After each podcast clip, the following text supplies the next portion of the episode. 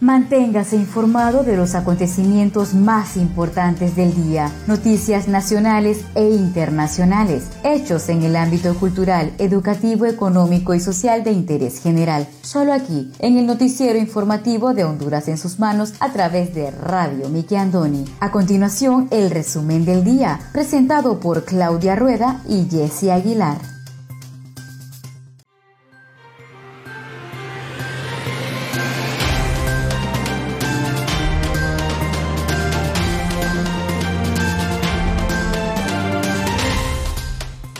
Buenas tardes, sean todos bienvenidos a una edición más de su noticiero informativo Honduras en sus manos, a través de Radio TV Miki Andoni Siglo XX. Les saluda su fiel servidora Wendy Aguilar desde San Pedro Sula Cortés, agradecida con Dios por la oportunidad que nos da de compartir con cada uno de ustedes las noticias más importantes que trascienden a nivel nacional. Hoy tenemos día martes 13 de julio del año 2021. Me acompaña Claudia Rueda desde la capital de Honduras.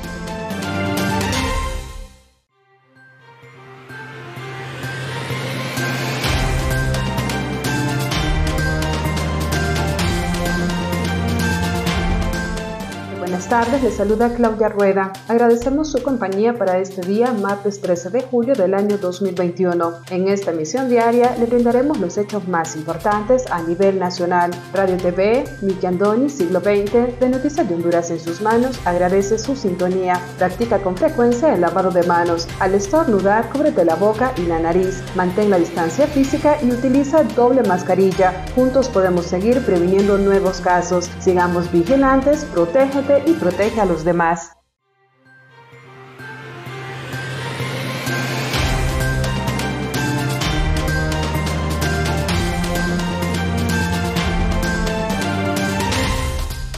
Estos son los titulares de hoy.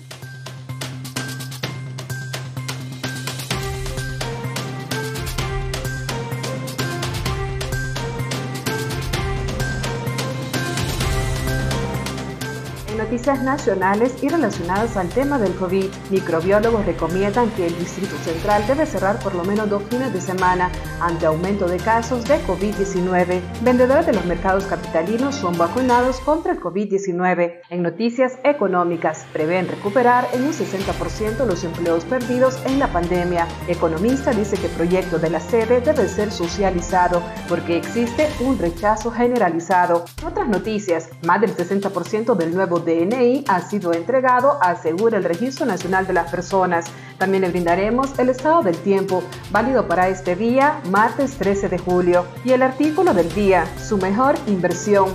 Artículo de Emilio Santamaría de su columna Positivo y Negativo, dos formas de encarar la vida.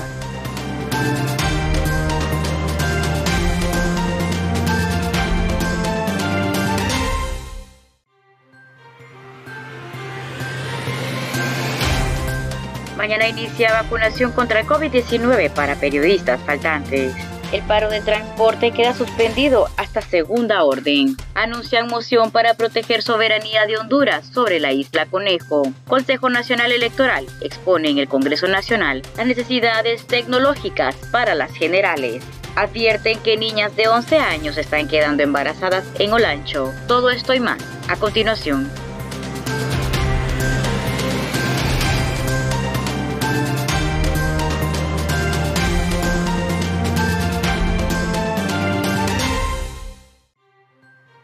Iniciamos desde ya con el desarrollo de las noticias.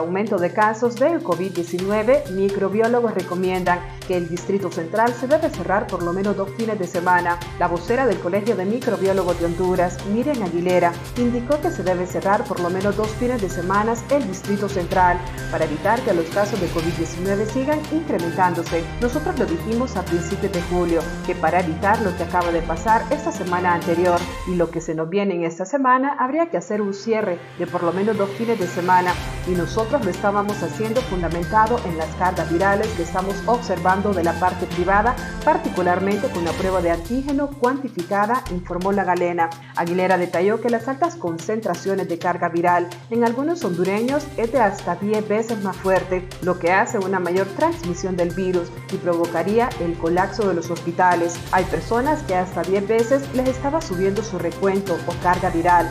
Entonces al ver esto dijimos públicamente lo que estaba pasando y que se nos venía una elevada transmisión debido a las nuevas variantes que son altamente transmisibles, apuntó. La profesional señaló que ahora vemos entonces lo que pasó. Hay un colapso, hay una crisis sanitaria, no hay cupo, los médicos todos están realmente alarmados por la forma clínica en que se está presentando la enfermedad. Reiteró que las personas están llegando a los triajes a necesitar oxígeno o necesitar ser intubados y no hay cupo. Como lo dijimos en aquel momento, ocho días, quizás más atrás, dijimos cierren dos fines de semana el Distrito Central. Con esto vamos a bajar un poco las cargas virales. Hagan esto y vamos a observar tal vez no un descenso mayor, pero sí va a ser significativo para evitar lo que hemos visto hasta ahora, reiteró la profesional.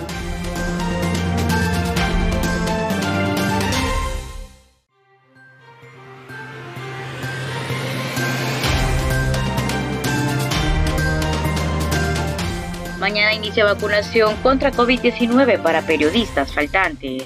Inicia la segunda fase de vacunación contra el COVID-19 para los periodistas de Tegucigalpa que faltaron en inocularse en la primera fase que se llevó a cabo el mayo pasado. Así lo informó este lunes el Colegio de Periodistas de Honduras, al tiempo que detalló que a los comunicadores se les aplicará la vacuna moderna. En este sentido, el Colegio de Periodistas de Honduras indicó que la jornada de vacunación se llevará a cabo en las instalaciones de la Universidad Tecnológica del país. Además, apuntaron que la modalidad de atención será peatonal para evitar aglomeración. Las autoridades de gremio dividieron dieron en cuatro bloques la atención a los periodistas que buscan su primera inyección anti-COVID en cada jornada. El horario será diferente. El primer bloque deberá acudir el martes día que se vacunará de 8 a 9 de la mañana. El miércoles la atención iniciará a las 9 de la mañana y también durará una hora, culminando a las 10 de la mañana. La tercera parte de los comunicadores restantes tendrán un horario más amplio para ir y recibir su primera dosis. El espacio habilitado para ellos es el miércoles de 10 de la mañana a 12 del mediodía. Finalmente, el último bloque tiene la posibilidad de vacunarse el día jueves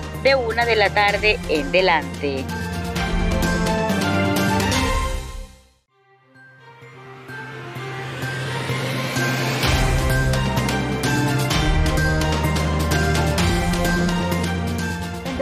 Mercados capitalinos son vacunados contra el COVID-19. 320 vendedores del mercado San Pablo se convirtieron en los primeros de 18.000 locatarios en recibir su vacuna contra el COVID-19 en forma ordenada y con todas las medidas de bioseguridad. Los locatarios vacunados pertenecen a los grupos priorizados por la Secretaría de Salud, lo cual vendrá a dinamizar la economía de ese sector del cual subsisten miles de familias. El doctor Harry Buck jefe de la región sanitaria metropolitana del Distrito Central, manifestó que la meta es vacunar a 18.200 adjudicatarios de los 31 mercados ubicados en el Distrito Central. Con la primera dosis de la vacuna de la Casa Farmacéutica Moderna y también se les está garantizando la segunda dosis dentro de 28 días. Después del Mercado San Pablo, se va a vacunar a los locatarios del Mercado Sunal Belén, San Isidro, Galindo, San Miguel en Comayagua, San Miguel Guanacaste, la Séptima Avenida en Mamachepa, Perisur, Las Américas, la Feria Alemán, la San Pablo, en Jacaliapa, la Isla, la Primera y Segunda Avenida de Comayagüela, el Mercado Álvarez y Emanuel Tijobog.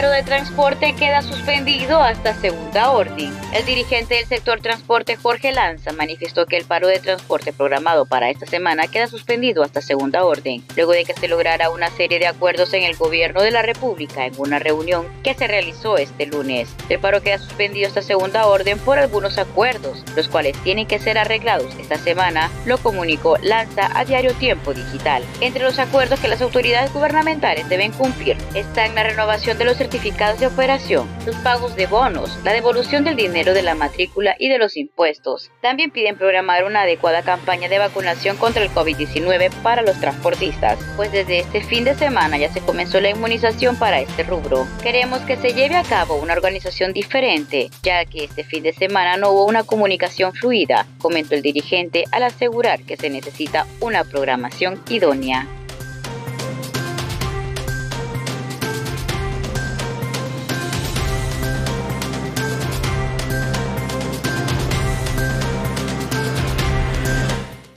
Conozca Honduras como su propia mano. www.hondurasensusmanos.com Geografía e historia de Honduras. Conozca Honduras como su propia mano. www.hondurasensusmanos.info Honduras en sus manos. Noticias. Conozca Honduras como su propia mano www.rinconesdehonduras.info Honduras en sus manos. Turismo.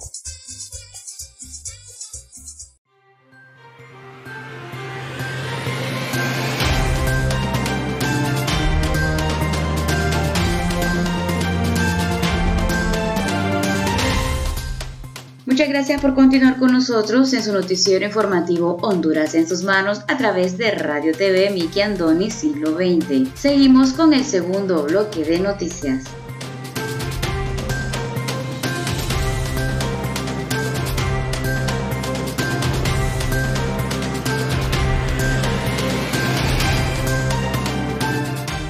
Económicas prevén recuperar en un 60% empleos perdidos durante la pandemia. El vicepresidente de la Cámara de Comercio e Industria de Tegucigalpa, Daniel Fortín, prevé recuperar el 60% de empleos perdidos durante la pandemia del COVID-19. El empresario estimó que solo el año anterior se perdieron entre 800.000 a un millón de empleos por el cierre de la economía producto de la crisis sanitaria que atraviesa el país por la pandemia del coronavirus. Luego mencionó que se comenzó a trabajar de una forma más abierta, porque no toda la industria avanzó considerablemente. Destacó que la reactivación en el sector hotelero y turismo ha permitido que muchos hondureños que habían sido suspendidos pudieran recuperar de nuevo sus trabajos. No obstante, reconoció que son muchas las personas que fueron suspendidas y despedidas de sus labores y que todavía no han sido reincorporadas, por lo que esperamos que se pueda recuperar en un 60% de empleos en este año 2021, afirmó el vicepresidente de la Cámara de Comercio e Industria de Tegucigalpa.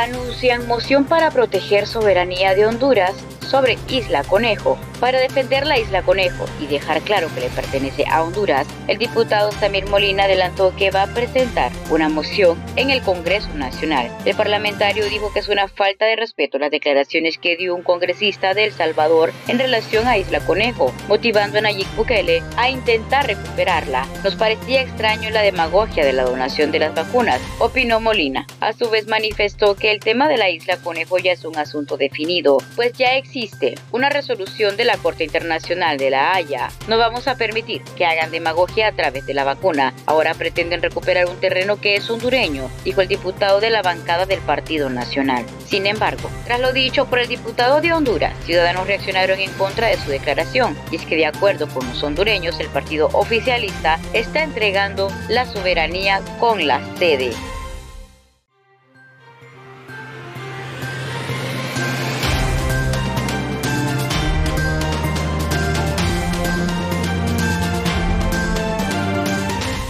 Economista dice que el proyecto de la sede debe ser socializado porque existe un rechazo generalizado.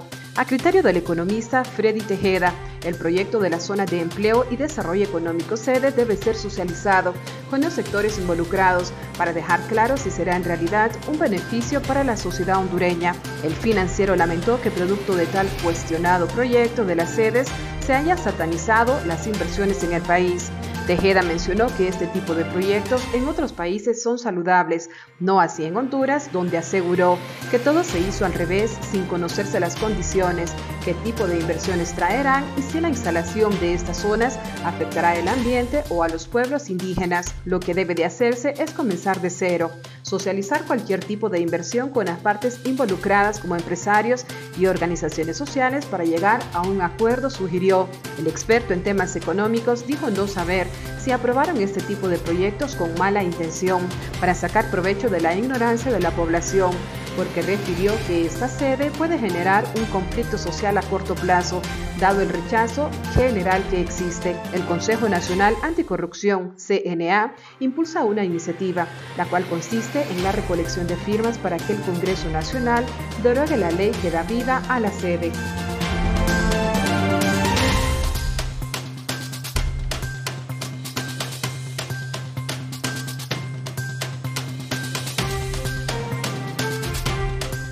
Consejo Nacional Electoral expone en el Congreso Nacional necesidades tecnológicas para elecciones generales en horas de la tarde del día martes se llevó a cabo una reunión donde estuvieron presentes las autoridades del Congreso Nacional y un equipo de técnicos del Consejo Nacional Electoral. Estos últimos explicaron el tema de la aprobación del presupuesto para las próximas elecciones generales. La asamblea se realizó en el Salón de Retratos del Palacio Legislativo, donde estuvieron presentes el secretario del Congreso Nacional, Tomás Zambrano, y el vicepresidente Antonio Rivera Callejas. En el evento, los representantes concejales del Consejo Nacional Electoral ofrecieron varios detalles de cómo se distribuirá el presupuesto en un equipo tecnológico que aseguran se requiere para garantizar la transparencia en los comicios. Según la información proporcionada, el presupuesto que se requiere para efectuar las votaciones en el mes de noviembre serían 800 millones de lempiras que complementaría el capital en favor de implementar elementos tecnológicos en las elecciones. Será en los próximos días cuando de nueva cuenta los miembros del Consejo Nacional se reúnan para tomar las decisiones que decidieron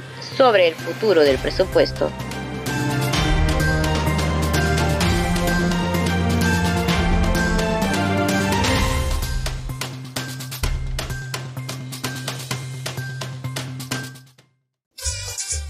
Conozca Honduras como su propia mano. www.leahonduras.com Literatura, colección hondureña. Gramática, ortografía y sus reglas. Para sus tareas y más. www.escribelocorrecto.com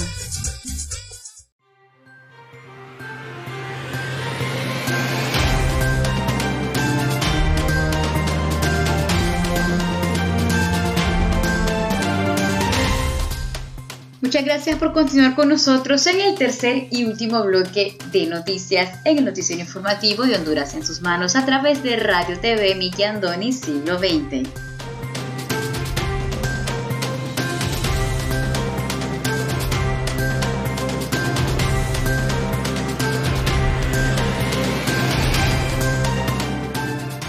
Comisionado del Registro Nacional de las Personas, Roberto Brevé, más del 60% del nuevo DNI ha sido entregado. El comisionado del Registro Nacional de las Personas, Roberto Brevé, aseguró este lunes que a la fecha se ha entregado más del 60% del nuevo documento nacional de identificación DNI en todo el país. Detalló que se han entregado 2.7 millones de tarjetas y ya solo faltan 1.8 millones y se están entregando 70 mil tarjetas diarias para cumplir con la meta establecida, aunque reconoció que hay cosas que corregir en la plataforma, como problemas de conectividad, pero es estable. Y mencionó que si el sistema no funcionara, el Registro Nacional de las Personas no hubiera entregado ninguna tarjeta de identidad el atraso fue producto de la pandemia porque se estuvo parado hasta cinco meses. Me toca el programa de las Naciones Unidas para el Desarrollo, PNUD, el que contrató a la compañía para el software y antes de firmar ese contrato debía cumplir con todos los requisitos. El documento entra en vigencia después del 15 de agosto y luego de esa fecha podrán reclamarlo en las instalaciones del Registro Nacional de las Personas.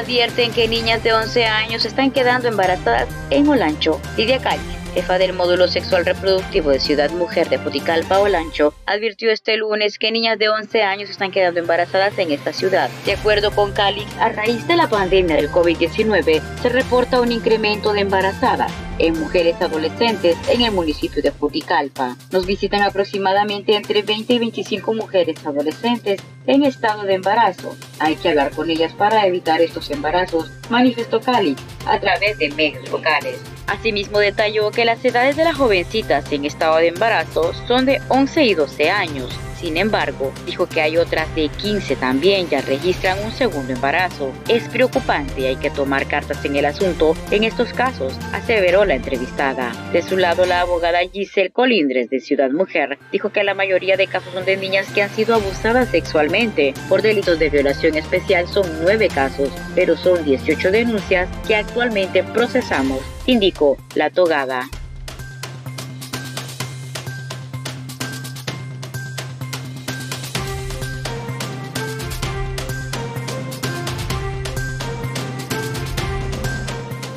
Continuación, el estado del tiempo.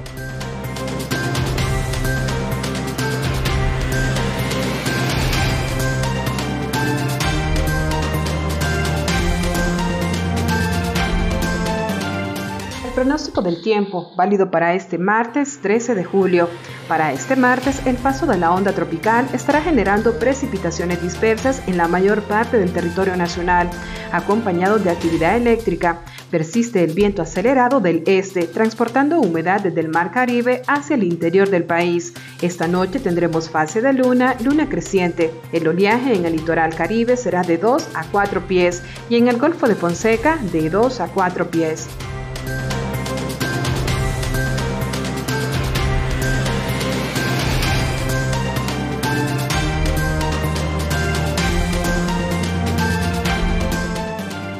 Presentamos el artículo del día.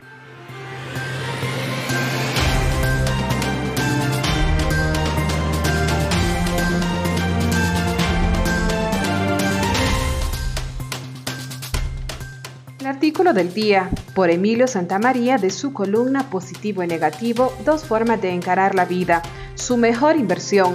En 1867, algunos senadores norteamericanos calificaron de locura haber pagado 7.200.000 dólares por un mar de hielo, casi un millón y medio de kilómetros cuadrados comprados a Rusia, que consideraban inutilizables, pero aquella locura produjo cientos de veces esa cantidad. En 1896, la fiebre del oro de Klondike llevó docenas de personas a esas heladas estepas. Muchos fracasaron en su intento de enriquecerse, otros lo lograron. Se cuenta que uno encontró una pepita del precioso metal que pesaba 2.520 onzas. Más tarde se descubrieron inmensos yacimientos petrolíferos y una riqueza marina que es fuente de su próspera industria pesquera. Así, el 3 de enero de 1959, Alaska se convirtió en el estado número 49 de los Estados Unidos. Fue, sin duda, una excelente compra. Está claro que eso no puede decirse de todas las inversiones. La mayoría de la gente sueña con hacer alguna inversión que pueda multiplicar cientos de veces. Hay hoy en día una variedad de oportunidades, desde un negocio muy riesgoso con probables altas utilidades hasta la seguridad de una cuenta bancaria con bajo interés. Pero, ¿existirá alguna inversión segura que produzca increíbles dividendos que ocurra mientras usted disfruta cada vez más de la vida? ¿Alguna idea novedosa de último momento? Nada de eso.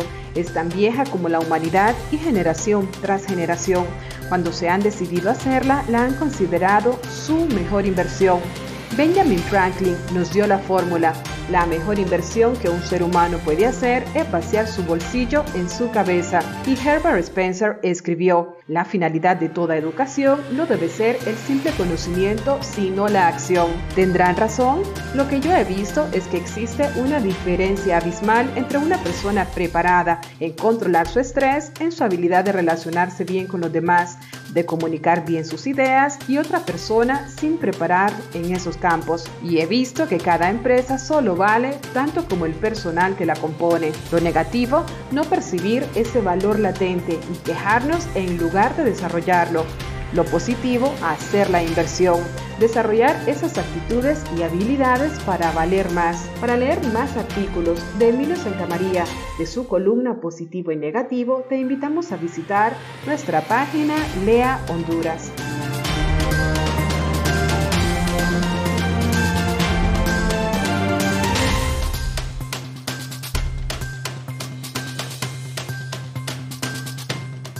Muchas gracias a todos ustedes por haber estado con nosotros en el noticiero informativo Honduras en sus manos a través de Radio TV Miki Andoni Siglo XX. Los esperamos la siguiente edición.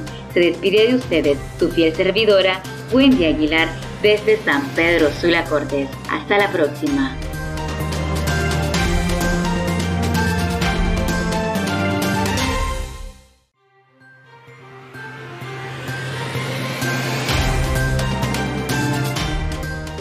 Haber compartido las noticias más importantes del día a través de Radio TV Miki Andoni Siglo XX para Noticias de Honduras en sus manos. Si desea dejarnos algún comentario, puede buscarnos en Facebook como Radio TV Miki Andoni Siglo XX.